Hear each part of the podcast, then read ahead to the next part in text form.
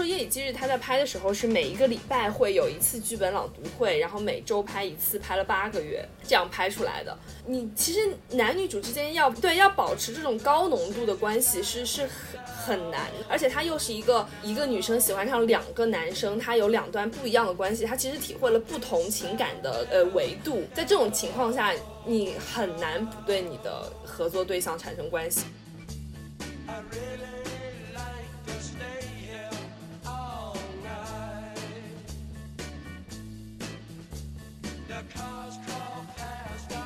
就是说，如果你说一些，比如说平行宇宙之类的这种话题的时候，我开脑洞就是在三幺幺这一天，就是呃，阿瑟口变成了一个，就变成了两个一号和二号，然后他们在这个不同的关系里面，或者说在呃亮屏和麦的时候，相当于他们分出来了，然后到了结尾的时候，他们又通过自己的选择合成了一个。嗯 嗯，哇，这个这个解读好，这个解读好。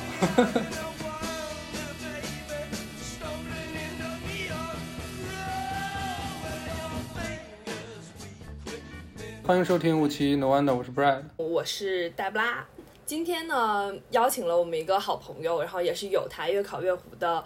嗯，主播，他也算是一个电影从业者，也算从业者嘛，未来的电影从业者，考分考老师。然后考分考老师，他现在在大洋彼岸，在纽约跟我们连线，所以其实就他那边现在还挺早的。我们今天就来聊一聊最近非常红火的一个日本导演，叫冰口龙介。大家好，我是考分。然后是越考越糊的主播，然后我我绝对算是从业者好吗？就是是的，嗯，我我是做我是读电影研究专业的博士生，嗯，所以这绝对是从业者。然后我们今天想要聊一聊，呃，一个就最近还算比较红，聊的比较多的一个日本导演滨口龙介。他呢，其实算是日本一个比较新生代的导演了。他自己年纪也还比较轻，他出生于一九七八年十二月份射手座。然后呢，就应该说他在他整个电影的职业生涯当中，他是兼具了编剧跟导演两个身份。嗯，但他其实在他的履历上呢，他作为一个导演的这种高光时刻是在近几年才到来的。可能在前些年，大家对他编剧的身份更为了解一些，而且他自己。嗯，指导的电影，他自己指导的长片，参加电影节，其实也拿了很多编剧奖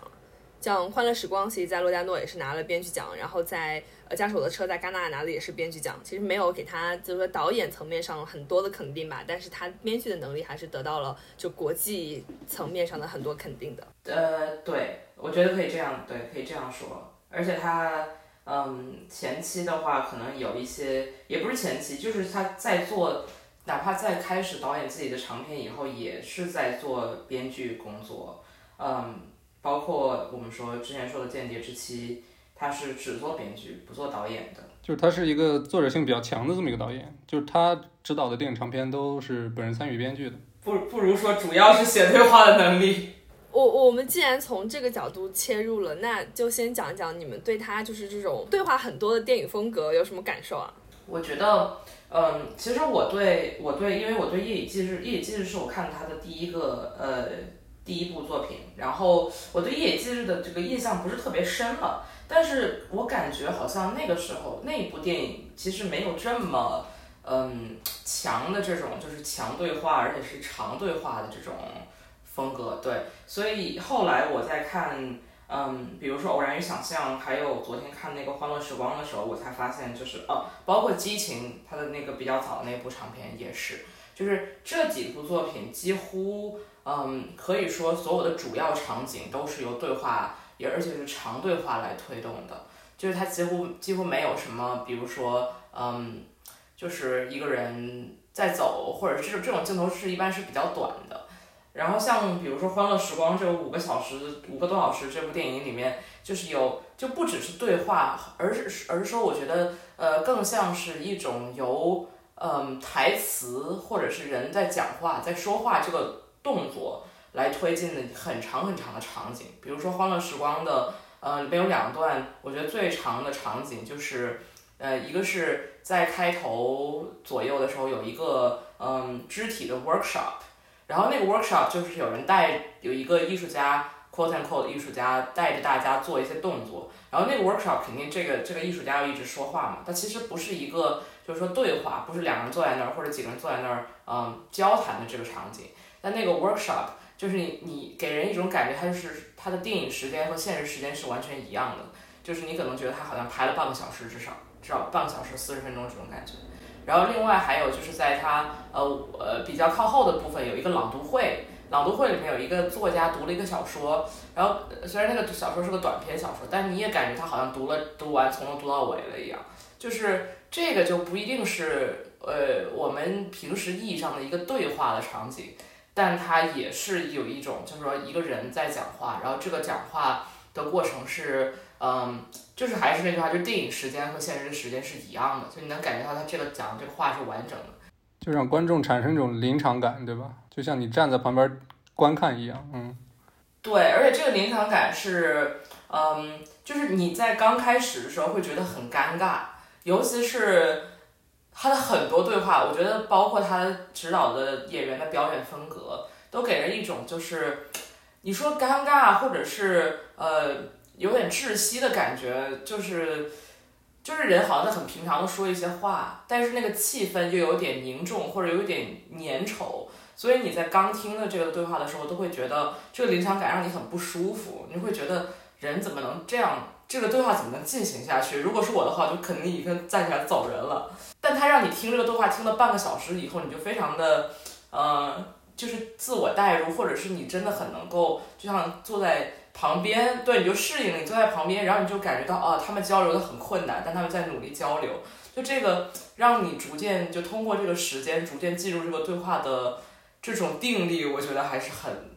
嗯，很厉害的。比如说在《偶然与想象》第二个故事当中，他其实也有很长一段，他是在读那本小说当中，就是非常。嗯，暴露非常私密的内容，对他也有朗读的内容。他其实，在《间谍之妻》里面，如果你记得的话，在那个妻子在苍井优，她发现她丈夫可能在从事一些疑似间谍工作的时候，到他们那个办公室去找他，其实也有一个非常非常长的对话。然后，但是我确实现在回去想的话，《夜以继日》确实这个过程就比较少，因为《夜以继日》里的，嗯，就男主角和女主角，因为男主角其实有好几个嘛，对吧？就是男女主角他们其实都不是交流非常多的那种人，而我在《夜以继日》里反而我觉得很多的信息量是从配角的那些。对话场景当中给出来的，就配角怎么去推进他们的关系，怎么去补充他们的关系，是从那个方向给出来。但是其实你现在仔细去想的话，也是有很多这种大家坐定，然后在某一个场景下的这样的对话场景。但其实。就是这种场景，我们讲它，比如说餐桌戏，或者说是这个办公桌戏这样的沙发沙发对话戏，就是这样的戏，其实，在很多的电影的场景当情景当中，我们都会觉得它不是一个很高级的手法，因为你如果是用一个平铺直叙的对话来推进你的情节，或者说你来阐述人物的内心，这种方法其实是最。简单的，就我们不能说它高级或者不高级啊，但起码是最简单的。但是其实你在冰口的这个电影当中，你不会感觉到这一点，就是你就会觉得这个就是他要做的，就这就是他的形式，而你不会觉得说这个导演他是因为没有办法去推进他的故事了，没有办法去剖析人物的内心了，他才用对话的方式来呈现，就不会给人这种感觉。我觉得这是他在就剧作层层面上一个就是很大的特点和优势。嗯，我。我我有点就是关于刚刚戴布拉说的这个，我有点明白你说的意思，就是比如说我们经常说就是 show don't tell，就好像比如说一个人的，嗯，比如说关系就好像在他们的互动，这个互动包括一些动作，包括一些表情，包括一些嗯人的行为之类的，然后你就会感觉到好像如果人通过说来表达自己是一种是一种 tell，但其实我觉得这个还是回到就是说他。这个长对话就是这种，我们和一段对话，嗯，怎么说？我们观看这段对话的时间非常长，就久而久之，你就会发现这并不是一种 tell，这还是一种 show。因为就是当你这个对话加入的非常深的时候，你会意识到，比如说这个角色他可能呃口是心非，或者是他能呃他的一些表现，或者是不表现，就或者是木然，呃或者是一些微表情。都都是一种 tell，包括他说了什么，就他说的这个东西不一定是一种直接的 tell，而是他怎么去嗯进行这个对话，而尤其是我觉得他们这些对话往往都是一些非常，就还是那句话，就是你在现实生活中觉得会觉得会觉得尬极了，就是会觉得人为什么要这样交流，就这怎么能交流？但是但是但是但是当你和这个对话嗯相伴了很长时间以后，你就会感觉到这个人的。这种交流的这种努力，然后它就变成了一种 tell，呃，sorry，变成了一种 show，就是他通过你去感受这些人交流的这种艰难，去传达一些东西。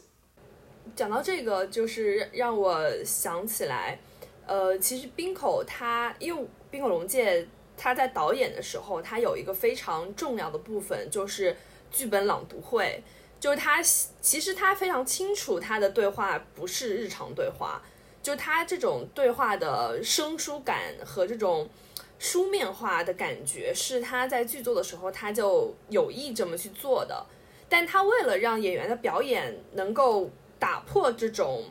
这种疏离感，让演员的表演能够比较自然的去讲比较不自然的对话。他在每一次指导长篇之前，都会有一个非常长的时间，让演员去熟悉这个对话，就是不停的让演员去读剧本、看剧本、讨论剧本，然后让他们能够完完全全的去理解这个角色为什么要这样来说这个话，到这个程度上，然后他才会去进行拍摄。这个尤其是在。呃呃，是在在夜以继日的时候，然后夜以继日的时候，冰口说他有非常非常长的时间来做这个准备。他当时在拍呃这个片子的时候，因为这两个演员，就尤其是那个女生嘛，叫唐田，就她不是一个表演经验非常丰富的人。所以就是他们花了非常多的时间在前期去做这个工作，让两个人完全进入到那个角色当中。所以这也是后来就刚才考分有讲到，就他演员的那些微表情、演员的那些反应，就是因为唐田他完全进入到那个女主的角色当中，所以他最后我们呈现的时候，很多人都会去夸唐田的一些表情，觉得他是一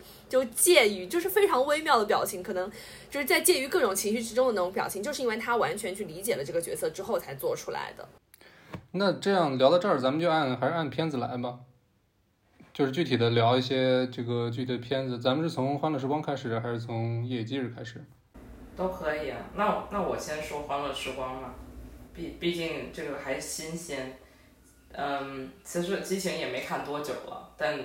但就是他的他的片子，我觉得就像刚刚我们在开始之前说的，就他他的。就是如果你把那个故事梗，你想的故事梗概就非常故事会。其实《欢乐时光》，如果你把单独的每一条线拆出来，它也也是很故事会的。你先简单讲一下《欢乐时光》的剧情或者它的故事。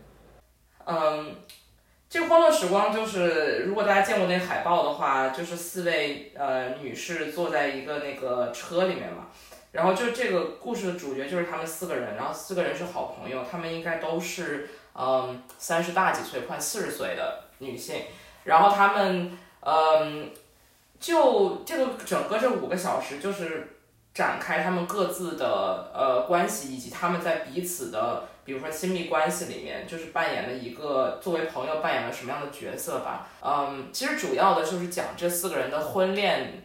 问题。就比如说，呃，和其中有一个是家庭主妇，然后她和她丈夫还有孩子之间的一些事情，然后有一个已经离婚了，呃，是单身，还有一个正在离婚，然后还有一个是要离婚，就是在片尾离婚了。反正就是，呃，就他们都在各自处理自己的和自己的丈夫或者是，嗯，对，或者前夫之间的一些问题，但是他们又彼此之间，嗯。你说 supporting 也好，或者是嗯，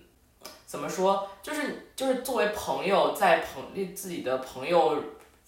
感情生活发生问题的时候，你会做一些事情，或者是在场，嗯，所以这个故事就是以他们四个人的友谊，呃，可以这么说吧，以他们四个人的友谊为一条主线，然后分别在展开他们各自在各自的关系里面的一些事情。我我昨天看的时候，这部电影有五个五三百一十七分钟嘛，然后从从八点看到一点，然后，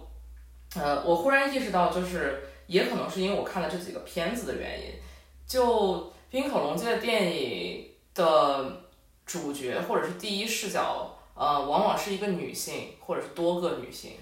就这让我也有点期待驾驶我的车，因为它看起来像是一个就是西岛秀俊呃为那个第一视角的一个故事，但这这也不知道。但但对，但比如说《夜以继日》，包括呃《激情》可能差一点，但《激情》和《欢乐呃时光》比较相似的地方是，它也是有呃一组角色，然后他们分别之间有一些关系，然后就是他们会聚在一起，然后又会分开，呃，就是像一个群舞，然后又有双人舞、双人舞、双人舞这样的一个呃形式，就是《欢乐时光》也有点有点像这样吧。然后回到刚刚说这个女性视角的地方。我觉得《欢乐时光》特别，我特别喜欢的一点是，它就是非常、非常，我觉得非常准，呃，不只是准确，而且是细腻的传达了，就是女性友谊，尤其是可能是中年女性之间的这种，嗯，就是又亲密又疏离的一种关系。然后它可能就和，比如说，因为它对标的，或者在采访里面，嗯，那个呃，丁可龙介就是表表达过，他特别喜欢卡萨维蒂嘛。然后，呃，他就表达过，就是说，《欢乐时光》对于他来说像是另外一个，嗯，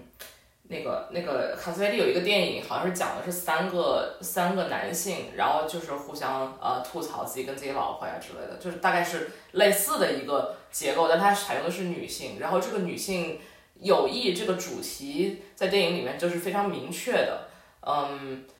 已婚或者说在婚龄以后的女性，她们在一起会讨论自己的关系，会讨论自己的丈夫，或是嗯自己的家庭生活，这就是极其自然的，就是你不会觉得，比如说这个家庭主妇，嗯怎么说不可理喻之类的，就是他因为有给很多对话，让你进入非常深的介入这些，嗯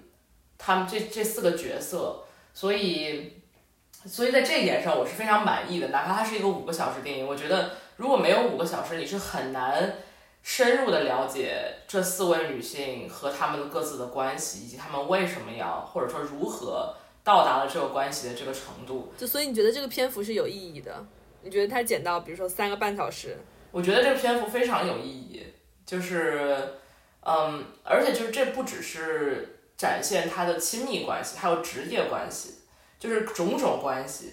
嗯，对我觉得这个，我觉得这五个小时，反正反正我没觉得，我没觉得特别长。嗯，就是你觉得《欢乐时光》和后面他的电影之间，就是有什么成长关系啊，或者是什么这种内在的联系吗？嗯，《欢乐时光》，我觉得我可以把它和《偶然与想象》进行一个联系，但是《夜以继日》我真的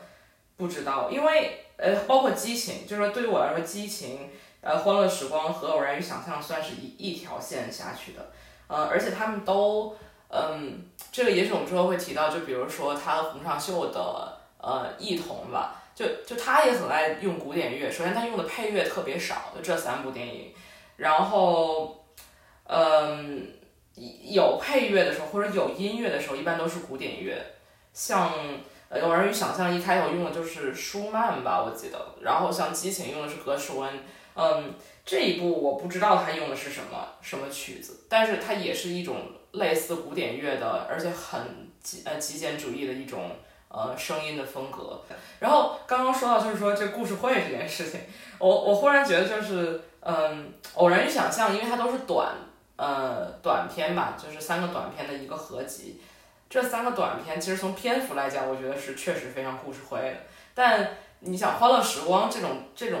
长度的作品，它就不是一个故事会了。就是我觉得这个长度的意义也在于这个，就是你你把这个东西，把很多单线变成一个长的完整的一个故事的时候，它又从一个短篇小说变成了一个长篇小说，就这个给人的感觉是非常不一样的。对。然后包括比如说我们当说到就是他改编驾驶我的车去改编村上的时候，我就在想，这就很像是一个 就是村上也写的短篇和长篇，它之间之这之间的这种给人的感受的阅读体验的区别，嗯，就在这个意义上我也是很能很能去去理理解吧，它就长偏长的问题，对，嗯，但是夜以继日对我来说就是一个非常突兀的东西在他的这种这种至少这个线索里面，因为《一以继日》连配乐的风格，包括影像风格，都是非常的以他的另外的，比如说《激情》或者《欢乐时光》或者《偶然与想象》，就与这个三部片子比起来，《一以继日》是非常冗余的，就是它有它的镜头有对有慢动作，然后一些什么就是这种镜头语言上的这种多变，然后包括。声音的这种运用，以及声音嗯配乐的这种，呃，就比较比较比较比较冗余的部分，就是相比另外几个作品来说，所以《一以继日》我真的不知道它它在哪儿，它应该放在哪儿。在这里先插一句，就是冰口龙介的作品年表，就是我们如果以，比如说以九十分钟算，九十分钟以上算长篇的话，他其实作品并不是很多。嗯，如果按九十分钟算，他应该只拍过《索阿里斯》《激情》《谨慎》《亲密》《欢乐时光》《夜以继日》《偶然与想象》《驾驶我的车》和即将要出现的我我们的学徒期，就这里八九部电影。然后前面几部应该说到《亲密》之前，可能都是他比较不成熟期的电影。然后《夜以继日》呃，《欢乐时光》处在中间，然后《夜以继日》严格意义上来说是他的第一部商业片，或者他比较推向大众市场的一部片子。所以，我们其实今天也着重的想来讲一下《夜以继日》与《偶然与想象》，因为驾驶我的车和我们的学徒期，目前我们还没有看到成片的样子。嗯，然后我们那接下来就考分也讲到，我们就讲一下《夜以继日》吧。我先来说一下《夜以继日》一个简单的故事线。其实简单来说，它就是一个我们暂且认为她是一个女主，一个女女生，她喜欢上了两个长得一模一样的男生的故事。对。就是刚才就是这个 Debra 跟考芬一直在说这个故事会这个词儿嘛，就我这里我也想这个解释一下这个故事会，我一开始说这个词到底是什么意思？就是我不是说它的这个篇幅的长度啊，去去定义这故事，而是说它的很多故事就或者也不至于狗血吧，就是像刚才那个 Debra 形容夜今日这个故事的梗概，就很怎么说呢？很很老土的一个故事。就是比如说这个这个故事线，你完全可以拉成一个三十集、四十集的偶像剧，然后去演嘛，对吧？我因为我第一次接触冰口龙介的作品就是《夜以继日》，是某某一年的北京电影节，然后我我忘了是从什么渠道看到这个这个片子的一些评论，然后产生了兴趣，然后就买了票。我当时那那个场次就是场次很大，厅很大，但是人很少。但是看看完之后，我觉得就是确实，我我个人感觉挺挺惊艳的。我觉得冰口龙介他的能力啊，在《夜机日》里体现的能力，就是他把一个很狗血的故事，或者说很老土的一个故事，拍出了很不一样的感觉。这个是他惊惊艳到我的。就是我我所谓的故事会，就是它本身故事这个梗概，一句话形容的话会很会很土，但是呢，它它的呈现方式就是很很不一般。我我再展开讲一下这“故事会”这个词，就是因为它所有的这几个我们看的片子，至少都是讲嗯。男女关系，就是，对，就是 either 是，就是可以或者说婚恋关，异性恋婚恋关系。然后这个婚恋关系里面，嗯，基本上只有几个，就是要不然就是修罗场，要不然就呃呃出轨也算修罗场的一种吧。总而言之就是修罗场。所以这个这个梗概就听起来确实像你说就很老土。嗯，它几乎就比如说《偶然与想象》里面。呃，出现了就是非异性恋的这种关系嘛，但呃，就是或者说他的友谊，女性之间的友谊这种这种关系，它也是包裹在嗯呃婚恋关系这个呃或者说它婚恋关系一直是在在这里面非常的非常的存在感非常强，所以所以就是当我们叙述这个故事梗概的时候，就会是一种非常俗套的这种感觉。因为这就是故事会这样这这种杂志或者这一类的嗯小说作品里面最常出现的一个剧情类型吧，可以这样说。但他能力高超就高超在他把一个比较老土的故事拍出了，我自己觉得叶叶姬还挺诗意的，就还挺柔美的。然后我觉得考分刚刚也有讲，就他整体的。电影氛围非常的粘稠，非常的潮湿，嗯，而且我觉得《夜以继日》给我一个很强烈的两点很强烈的感受，但这个可能跟我等会儿要说，就跟他们后续就电影之后男女主发生的一些事情有关。第一个就是我觉得。这个就以这个剧情的发展和他拍摄的这个方法来说，一说《夜以继日》，他在拍的时候是每一个礼拜会有一次剧本朗读会，然后每周拍一次，拍了八个月，这样拍出来的。就是你想象一下这部片子，你其实男女主之间要对要保持这种高浓度的关系是是很很难的，所以而且他又是一个。一个女生喜欢上两个男生，他有两段不一样的关系，他其实体会了不同情感的这个呃维度。在这种情况下，你很难不对你的合作对象产生关系。就是我觉得两个男女主之间的那种荷尔蒙和他们之间的一种情感纠结是真的是显而易见的。那如果说他们真的是表演出来的，或者说这是导演塑造角色的能，就演员塑造角色、导演指导的功力的话，那我觉得也很厉害。但是如果说他们真的产生了一些感情，我觉得起码在这个工作层面、工作的时段内，我觉得也很可以理解。就你能明显的感觉到，就是之间那种荷尔蒙的张力。然后第二点就是，我觉得《夜以继日》里面有很迷人的，就是他对那个女主的、对唐田那个角色的拍摄的这种和他角色的一种塑造。就我觉得这个人他非常的异样，就是他好像对整个世界对。他的呃，对他喜欢的男性，然后对他的朋友，对他的工作，对他面对的这个生活，他好像都就是就是用一种很奇怪的眼神去看着他们，然后他也不参与什么对话，他也没有什么大的肢体动作，然后他导演经常会给他就是让演员直视镜头，给这种呃给这样的画面，就是你会觉得他在。一直在注视这个，在观察他的生活，而他不属于他自己生活里面的那个实际在生活的那个人，就是从头到尾，这个女主都给我这种感觉，所以我一直都觉得她是不是这种神秘感或者这种嗯不确定感，一直都让我觉得，哎，这个女主是不是有一点别的什么故事，或者最后是不是有什么反转，他们感情当中是不是有什么我们不知道的东西？但其实没有，就她其实最后就是讲这个感情而已。但我真的我很喜欢《夜以继日》的开头，我也蛮喜欢它的结尾的，就中间就还好。我觉得它开头很很妙啊，就是我看了一下，他在电影，起码在我的那个文件当中啊，就从最开头开始放，他应该是放到第十八分钟的时候才出现《夜以继日》的那个片名，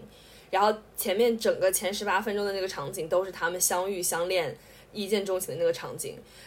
就那一个，其实那一段戏出来，你就会感觉到，就昭子对麦的那种，昭子跟麦之间的那种那种感情的浓度，就他们不是简单的我喜欢你，喜欢我，简单男女朋友的这种关系。包括后面其实也证实，就只要麦出现，昭子他马上就会跟他走，马上就能牵动他的心，就跟昭子对亮平的那种感，呃，那种情感其实浓度不是在一个层次上的。就我觉得那场戏，就其实就是。就是基调定的非常好，但那也是我说的特别冗余的部分。就开头那个音乐，包括那个慢动作，我记得有几个几个学生在那边上就是慢动作玩，然后就特就是那种啊一见钟情啊，就 就是当时我看这一段的时候就觉得啊，What is this？对，但但后面就还挺不一样的。对。然后你你们我不知道你们记不记得结尾，结尾就是那个昭子站，昭子跟亮平站在亮平家的阳台上，然后就说那条河很脏，但是那条河也很漂亮。嗯，就他其实最后说他们俩的关系其实算是恢复关系吧，就是也没有分开。然后其实讲讲就交代这一段关系的结局，就只用了一两分钟，然后最后其实就用了这一一两句台词就结束了。就也还挺挺轻巧的，我觉得。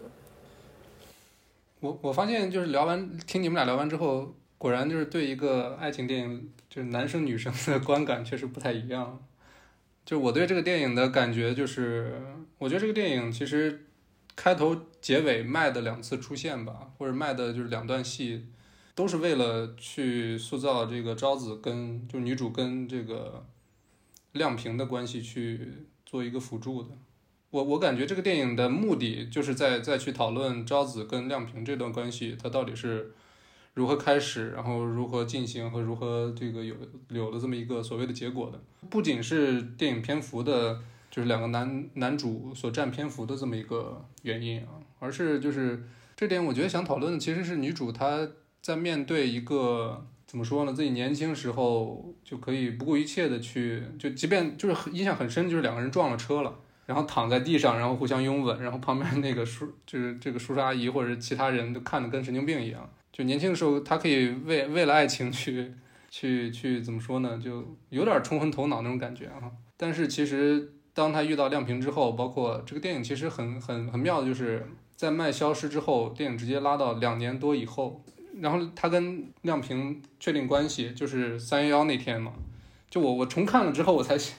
我才意识到这个电影原来是一个三幺幺。我第一次看的时候我已经忘了。对，就在那个地震发生的那天晚上，两人抱在一起，所谓确定关系，然后直接拉到了五年之后。然后五年之后的第一场戏就是两个人在家里吃早饭，还是就反正就是吃顿饭，然后。一块看电视，就感觉已经就是说说的是什么，说说这个咖喱饭还挺好吃的。然后那个女主说：“哦，OK，下次我也试一下，试着做一下。”就是那种那种关系，我觉得很真实。再补充一点，就是《欢乐时光》也是一个后三幺幺电影，它里面那个我刚刚提到那个，就是一开始是一个艺术家做一个 workshop，这个所谓的艺术家他做的事情就是他之前在三幺幺就是嗯。呃，清理就是后三幺幺的一些清理现场，就是有很多废墟嘛，他去清理，他去做志愿者清理现场，然后就把一些就是那些废墟里面的破破砖烂瓦呀什么的，就是他用一个就非常耐心的把它们立在地上，就是一就是平衡。对我我看的时候也是觉得，哎，好像有点意思，就是他也是有非常明确的指示，就是这是一个后三幺幺的事情。如果真的要套用三幺幺这么一个。创作的这个意图的话，那可能就是女主在在一个三幺之前的这么一个人和三幺之后遇到这么一个人之间，那她选择了三幺之后的这么一个人吧。当然，这个这个是我之前就是没有想到的。我我之前想的完全就是女主可能她在跟这个亮平生活了五年之后，即便这个结尾她先跟那个麦一块出走了。就是感觉有点奋不顾身的，但是她立马就经过了一夜的这个，呃，行驶吧，驾驶，然后醒来之后就就很清楚的意识到自己需要的人还是亮平，然后就回到他身边，即便这个人已经可能就是大概率已经原谅不会原谅他了，他还是毅然决然的回去了，就这么一种感觉。当然，就是比如说这个这个电影，它其实片名。中文片名叫《夜以继日》啊，但日语的片名直译过来叫“睡着也好，醒来也罢”，就不管是醒来还是睡着，就是这么一种含义。当然，中文就是有有点意义了，你已经看不出来这个日语翻译原本的意思了。然后英文的话就更有意思，它它就是男主一、男主二啊，不是女主一、女主二啊，女主一。这是我说为什么是对女主不一定是一个人，对昭子一、昭子二，这个很有意思，这个翻译。对，就是我觉得这个导演还是在这个片名上。还是花了一点小心思的，嗯，当然这个考老师下面你就可以可以讨论一下，到底是有几个女主，为什么就当然除了片名的这个佐证以外啊，我我在我跟着那个 Brad 的那个那个解读，我再多说一句，就是我觉得，呃，我觉得 Brad 那个解读也是我我也能看出来他的这层意义，只是我觉得他更多的就是我觉得 Brad 那层意义，简单来说就是昭子作为一个。就是这个年龄段的一个年轻女性，她其实是在她就是在虚幻跟现实当中，她选择了现实。然后这也是我之前讲，就是我觉得她有很多他们关系的解读是从他们的呃朋友那边就是讲出来的，用朋友的话来推动的。因为她身边的所有的朋友，昭子的那个就后来怀孕的那个她的室友，然后包括她的呃不同意她跟麦在一起的那个朋友，其实他们最后都是选择了现实的婚姻。然后我觉得昭子最后其实也是选择了一个更现实、更可靠、更传统意义上来说优质的结婚对象。就我我觉得他他是有过挣扎，而且我觉得他表现得很清楚。昭子其实他从个人感情上来说，或者从男女感情上来说，他肯定是更偏向于麦的。但他清楚他在那个时间段，在那个时候他要什么，就是那条河嘛，就是就他要的可能是一个。就更加抓得住的实在的东西，因为他们可能是要走入婚姻，毕竟在一起五年了或者怎么样，他们肯定讨论过一些别的问题或者如何如何。就是我觉得，我觉得是有这一层含义，只是我觉得他的就是奔可龙在他整个的表达方法会让你更会让我这样的观众更聚焦在他们就是感情的牵扯之间这种男女之间的张力上，而去忽略掉他们本身。就在探讨男女关系内核或者说婚恋关系内核的那一层的东西，就我不愿不愿意去解读那一层的东西，但我觉得是有的。我我倒是不觉得昭子选择了一个所谓更现实意义上安全的或者是符合传统的这么一种婚姻啊。就是这个电影其实它最大的留白就是昭子在三幺幺那天晚上跟亮平确定关系，一直到五年之后，那中间那五年是是电影它没法去呈现的，也是电影最大的留白嘛。然后它其实通过了亮平跟昭子之间的一些对话，他日常的一些，比如说两人一块开车。这个往返，然后亮平在知道这这个在在昭子跟他这个坦白，就是说你是我前男友，这个长得一模一样的这么一个人之之后，然后亮平那些反应，我觉得可以完全体现出来。其实昭子他他不是说他会他一直喜欢麦这么一个人，一一个一个这个很不着边际的男人，而是他他在醒悟了之后，他才意识到自己确定的，或者说。就是他愿意跟跟这个人就接下来一块生活的人是亮平，我觉得他是清楚的意识到了，然后他很坚决的拒绝了麦，然后跟麦说的先是说对不起，然后最后说的是好像是谢谢你还是怎样的，就是他他其实是意识到自己到底需要哪个人，这个跟这个已经就我我觉得已经脱离了到底是爱还是不爱这么一个很怎么说很形而上这么一个东西了吧，就是那五年的留白是是导演。就即便他三个就是五个小时也拍不出来的东西，是需要观众去自己想象的。这个是这个这个这个电影它在时间跨度上，我觉得玩的最好的。关于就是到这个女主的问题，我觉得就是这个片名给了，或者说我觉得这个英文的片名给了我一些嗯想象吧。就是一个一个是说就是非常普通的一个两个，就是当。昭子和麦在一起的时候，和当他和亮平在一起的时候，他是两个不同的人，就是相当于或者说他不同的在一个人在不同的关系里面呈现的是一种非常不同的呃面相，对状态。就虽然说我觉得这个电影在呈现女主的时候，它没有特别的嗯，就是说非常激烈的体现这个女主的变化也好，或者什么也好，但是它总给我感觉就是这个女生。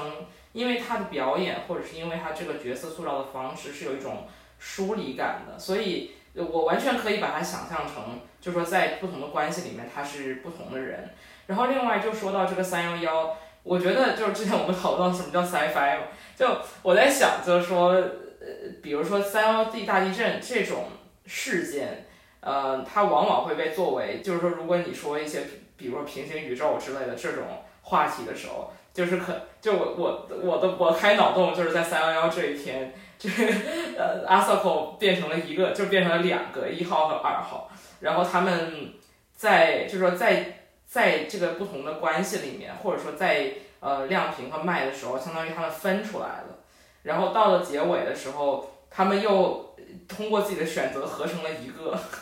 嗯嗯，哇，这个这个解读好，这个解读好。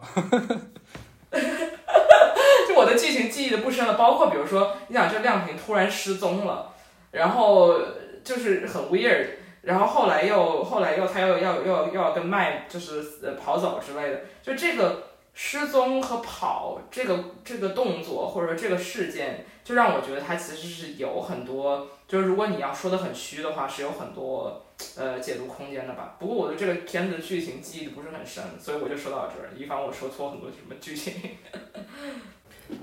嗯，就是说完《夜以继日》，就是关于电影的内容，请大家给我三分钟，我要吐槽一下东出昌大这个演员。就是东出昌大，首先我我我觉得就是，如果说我们把《偶然想象》当成三个片子啊，加上《夜以继日》四个片子里面，应该说有三个男主，我觉得都非常帅，就是都非常是我的审美。但是东出昌大。就是他后他在拍完《夜以继日》之后出轨的故事太影响我，就是带入《夜以继日》这个电影了。就就是因为他出轨的对象就是唐田。但是你自己刚才不是也说说两个人一块拍了八个月，然后之前的感情浓度，我以为你可以理解这种这种这种东西。嗯，是我觉得是这样的，就是我纠正一下我之前的话，就是我觉得是你在拍摄这段。戏的过程当中，你们两个之间就是以演员的身份产产生一些男女之间的，呃情感或者摩擦，我觉得是非常可以理解的。但是，就像拍《蓝雨》的时候，那个刘烨和胡军也产生了一定的感情流动，就是是一个道理。但是你你当东出昌大他已经结了婚，他已经有三个小孩的时候，你必须要意识到你在做一件什么样的事情，而且这是一部爱情片。当东出昌大和唐田，因为英日本是二十岁成年嘛，所以当他们俩出轨的，时候唐田你很年轻，对，一方面唐田他没有成年，第二方面就东出昌大的呃妻子信当时在孕期，真的太渣了，而且东出昌这还不是最渣的，最渣的是就是他们被踢爆出轨了之后，东出昌大被迫开了一个发布会。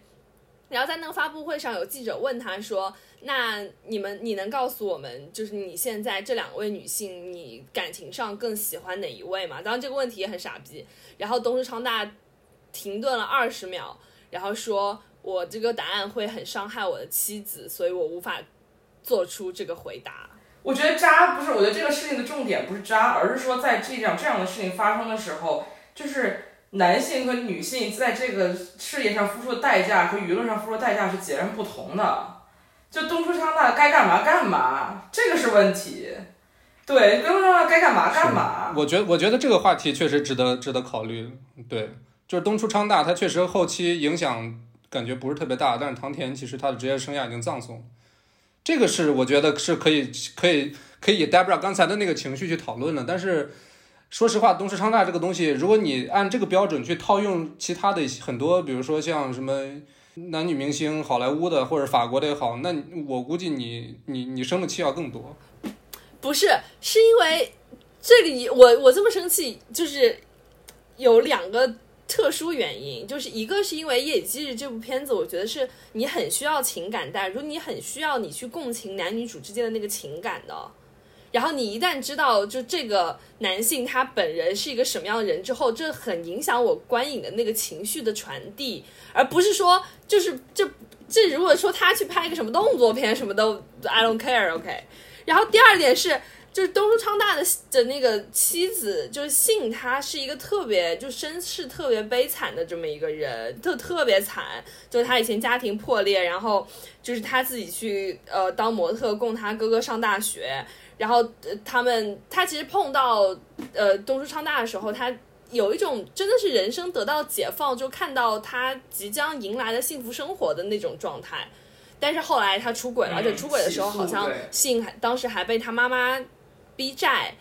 然后就他在家对他自己的家原生家庭的部分，然后他自己的婚姻部分都一团糟。但他后来其实走出来的也是挺快，他们好像后来离婚也是信决定要离婚，然后他们俩离了婚，东出昌大也是净身出户，怕背了很多的债务，然后所有的家庭财产都是归信让他出去。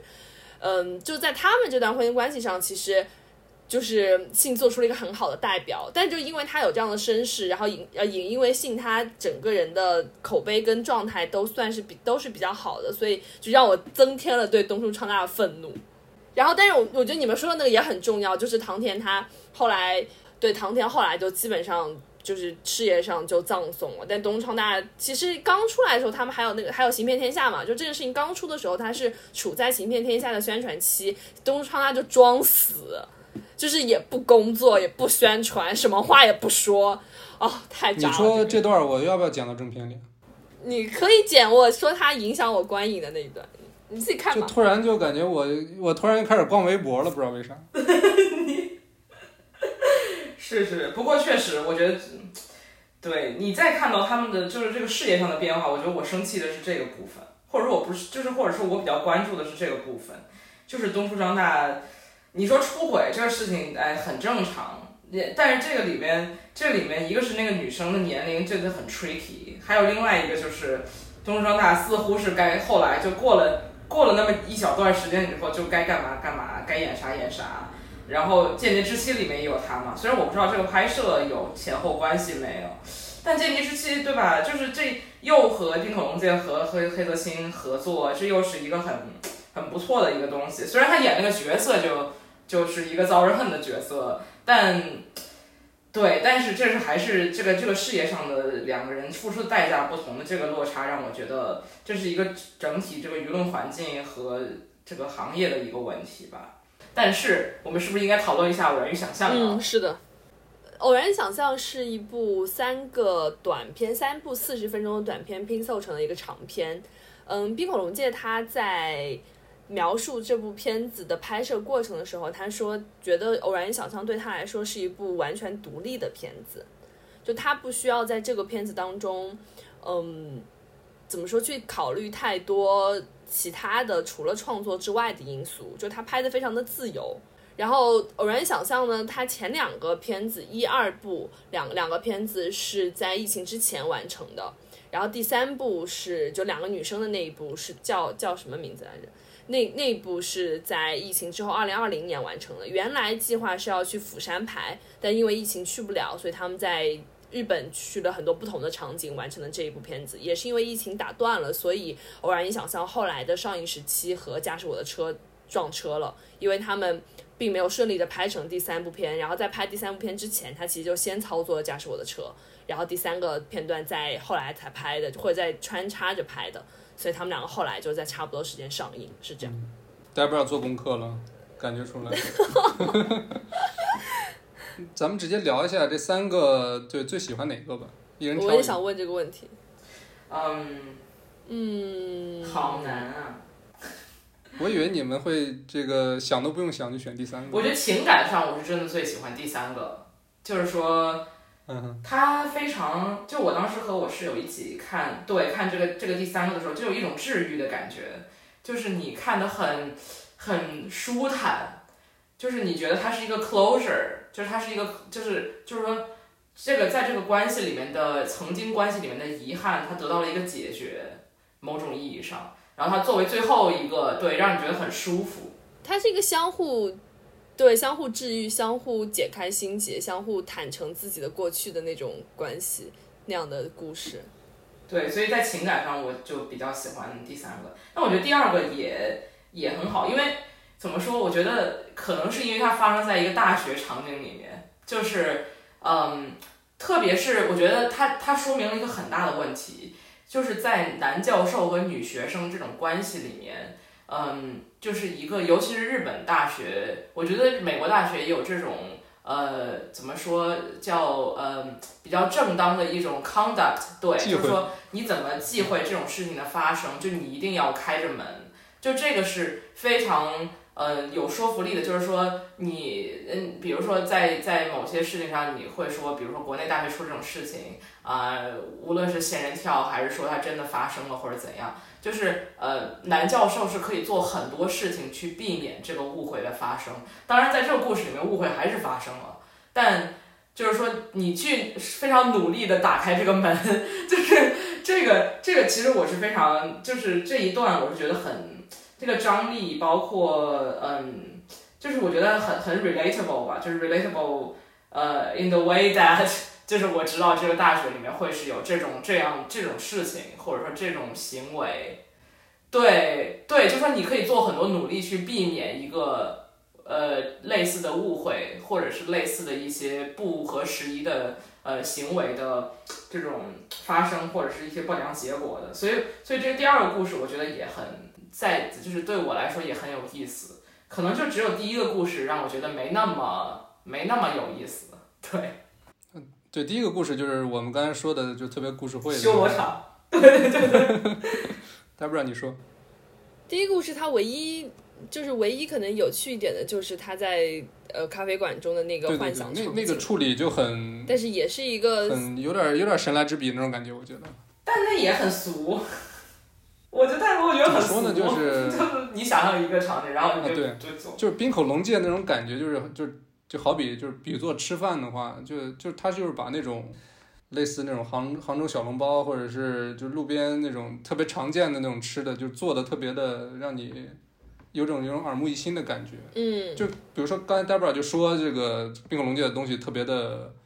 你用的什么词儿来？特别简单，或者是特别的。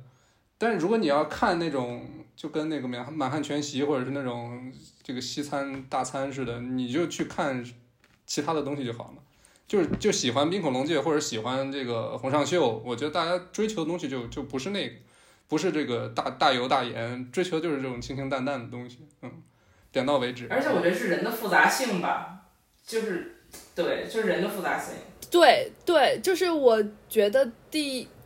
第一个魔法那个片子，我比较喜欢，就是他们中间那个在办公室互相对峙的那个那段对话，就我感觉非常，首先他们是前男女朋友关系。然后是女生比较确定男生对她还有感觉，然后她再通过这个，我觉得有点像审问或者逼问一样的方式，然后她用这种女生有点儿有点儿说难听点儿，是不是有点疯批？对，她是有点儿，而且是面无表情。但，但她确实用这种方式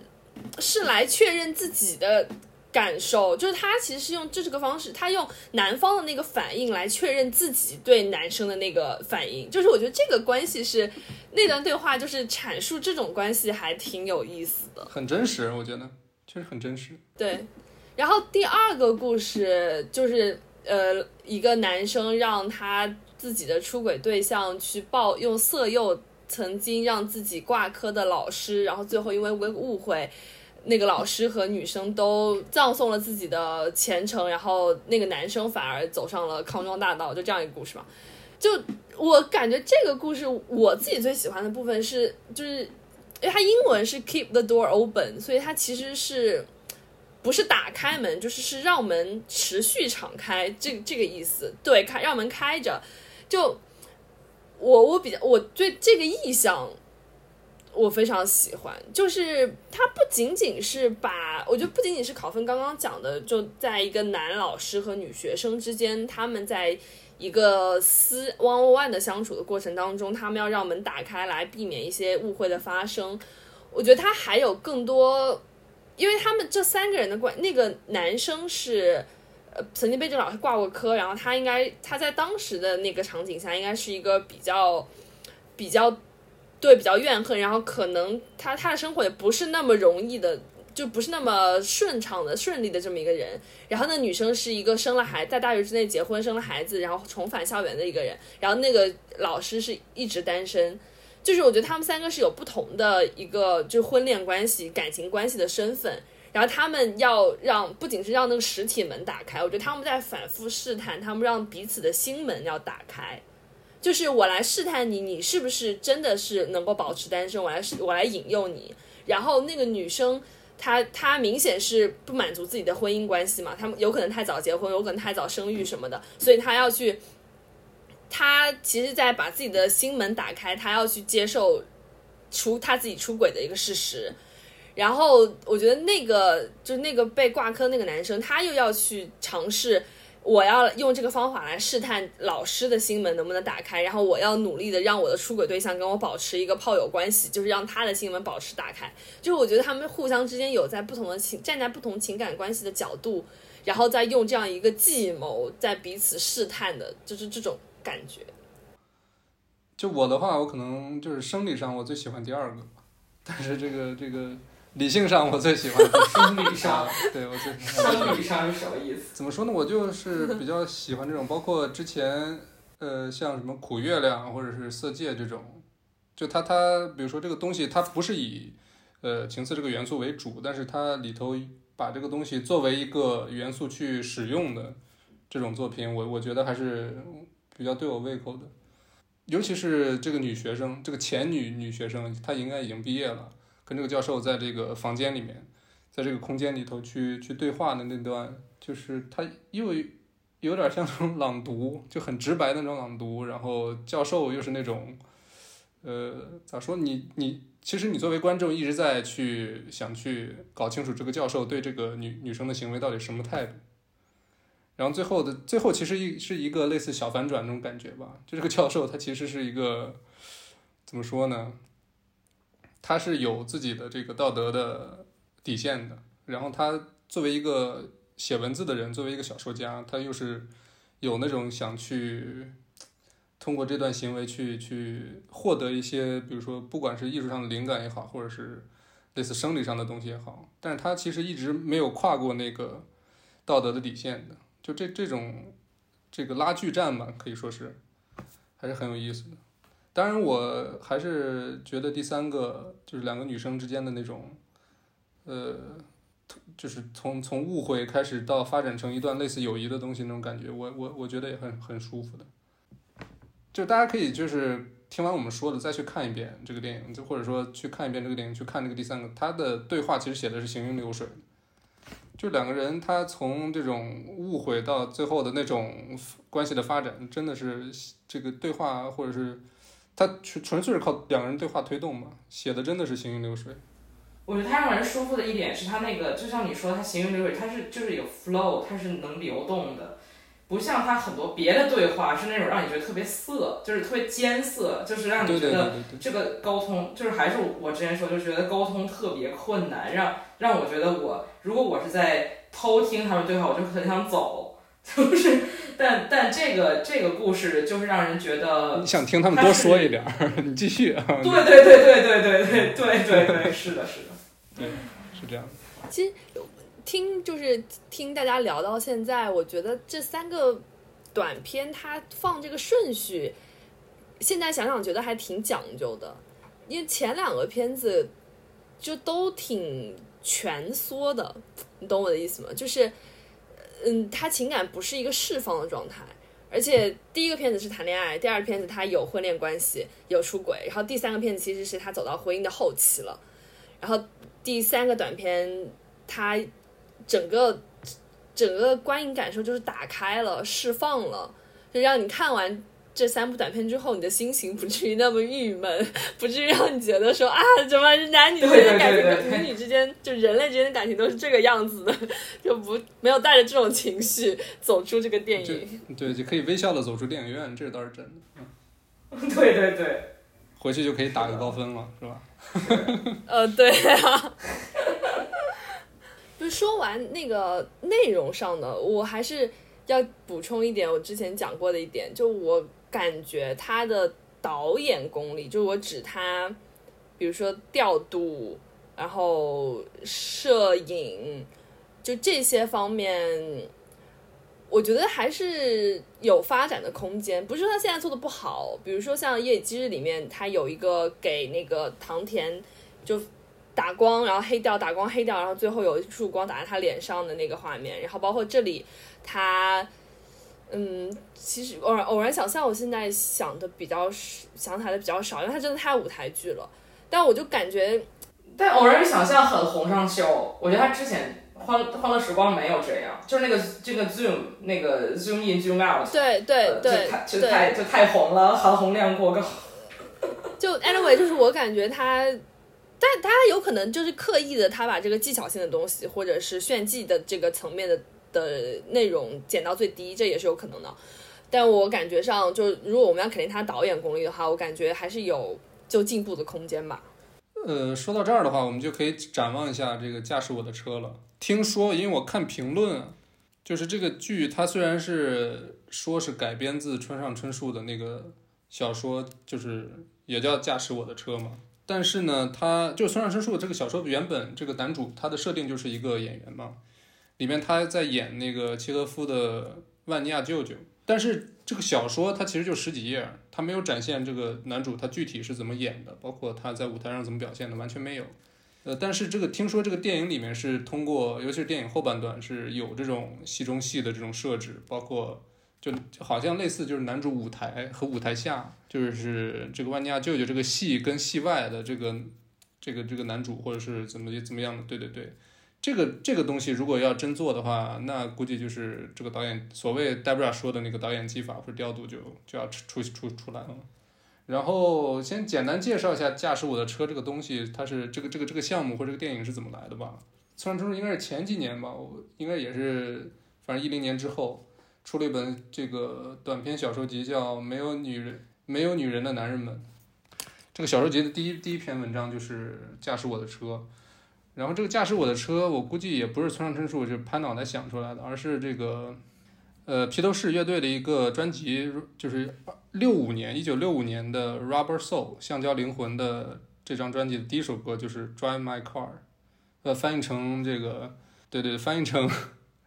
呃，中文就是驾驶我的车。然后这个专辑的第二首歌就是 Norwegian Wood，就是挪威的森林啊。然后这个驾驶我的车，我估计这部电影它虽然也是改编自村上春树小说，但是我估计类似就是这个形式呈现的形式就有类似这个燃烧，肯定肯定是有大大大面积的改编的，嗯，因为燃烧其实这个短篇小说。本身也就十几页，然后其实不管男主的年纪的设置啊、身份的设置，还是故剧情上，其实跟这个电影最后呈现的也是有一定距离，非常调性非常不同。对，非常不同，尤其是电影后半段。但我但我觉得我对我对驾驶我的车还作为改编村上春树，作为一个 村上春树老读者，我我我还是期待比较大的，因为村上春树他的作品。尤其是他第一人称的我，就我我我已经虽然我读过《价值》，就是没有男人的女呃没有女人的男人们，但但我已经我看我自己豆瓣短评，我根本没有提到这一篇，就是我喜欢的都是别的。但嗯，如果以村上春树一贯的风格来讲，他的尤其是比如说像那个《燃烧》的原作《烧烧仓房》里边的我，就是第一人称叙述者，他一般和这一些事件都是一种非常疏离的关系。然后他一般也是一个中产阶级的男性，呃，单身做一些创作，无所事事。对对对，就是说也不一定单身，就是要不然就是结了婚，然后老婆不知道上哪儿去了。对对对，就他一般就是跟各种各样的关系、各种各样的人物都是一种有距离感。他是一个观察者。对对对。对，然后他并没有非常强烈的道德判断，但是就是比如说像李沧东改编的话，就会有这些东西嘛，他的这个嗯。介入一些事情的深度，以及他个人的这种呃社会地位也好，就会发生一个改变。但是我觉得冰口龙介他在做一些场景、做一些对话和人物的时候，他是有这种疏离感的。就是虽然他疏离感可能不一定完全对标村上作品里面的那种疏离感，但我觉得他和李沧东肯定是一种非常不同的去嗯。就是去改变这个故事的方式吧，我觉得就是在这方面我是有点期待的。对，因为毕竟你看李沧东之前的作品，那那这就是特别都是对社会社就是社会关切非常强烈的，对，很现实主义的东西。嗯，所以这个村上春树他其实是他整就整个职业生涯的作品的调性，虽然是也有是，比如说像什么这个《青鸟形状录》或者《E.K. 八四》，它有那种很深的社会性，但是大体上整体的节奏还是有点这个。他的社会性是非常隐蔽的，对对对，或者是，尤其是他的短篇小说，其实都是一种很，呃，说难听点就是小资嘛，啊，对对对，说好听点，啊，说好听点就是他是有点稍微高于生活这么半米的这种感觉，就他不一定非得特别现实，反而是有一些这个稍微偏奇幻的元素去，或者在里头有点。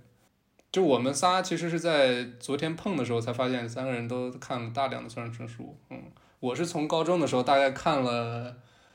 呃，起码村上春树的长短篇，就是那个时候不是一一一五一五呃对一四一五年之前出的所有的长短篇都看过。但村上对我的阅读几乎没有什么影响，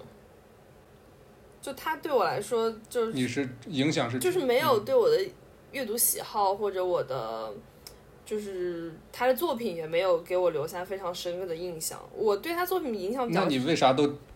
那你为啥全读了？为啥？我读的比较多长篇，我新的作品读的比较，我就 E Q 八四之后就没有读过了。然后以前我印象比较深的也是，比如说《世界尽头冷酷仙境》啊，也都是就比较早期的，然后相对来说部头比较大的这些。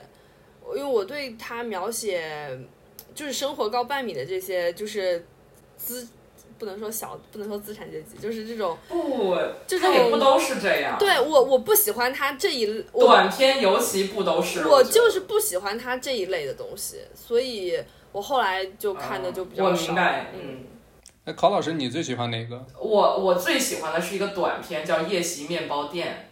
不知道你有没有印象？就是对一对小夫妇半夜饿得要死，然后去打劫面包店。就这个，我觉得他特别，就他其实并其实其实就没那么小资，就他特别。他其实就就是男主我，他半夜饿得要死，然后他叫着老婆一块去打劫一个汉堡店。对，对，就我特爱这个。然后对我觉得他特别，他那个身体性特别强。就是我不，这个就是我说的，他其实这个小说它本身很很具有现实感，但是这个事儿吧，就是也对这事儿有点现实魔幻，中对。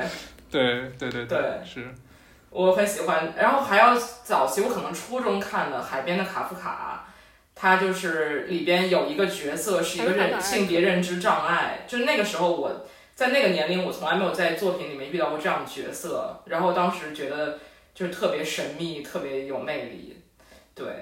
所以当时读了很多。然后这个片子就是《驾驶我的车》这个片子，好像有又是很长啊，有仨小时，一百七十九分钟，就肯定是他加了很多东西的，就是《冰火龙介》，因为可能就是呃短短篇短篇小说一页拍十分钟的那种拍法。对说实话，就他这个短片儿，我觉得拍二三十分钟撑死了，他竟然拍了仨小时，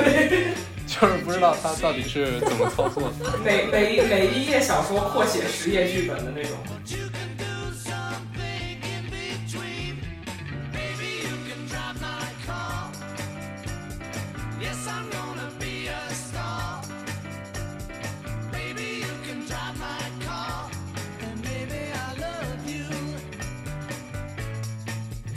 那我们这期就到这里，然后希望呃大家关注一下呃无锡的 Wonder 和越考越糊，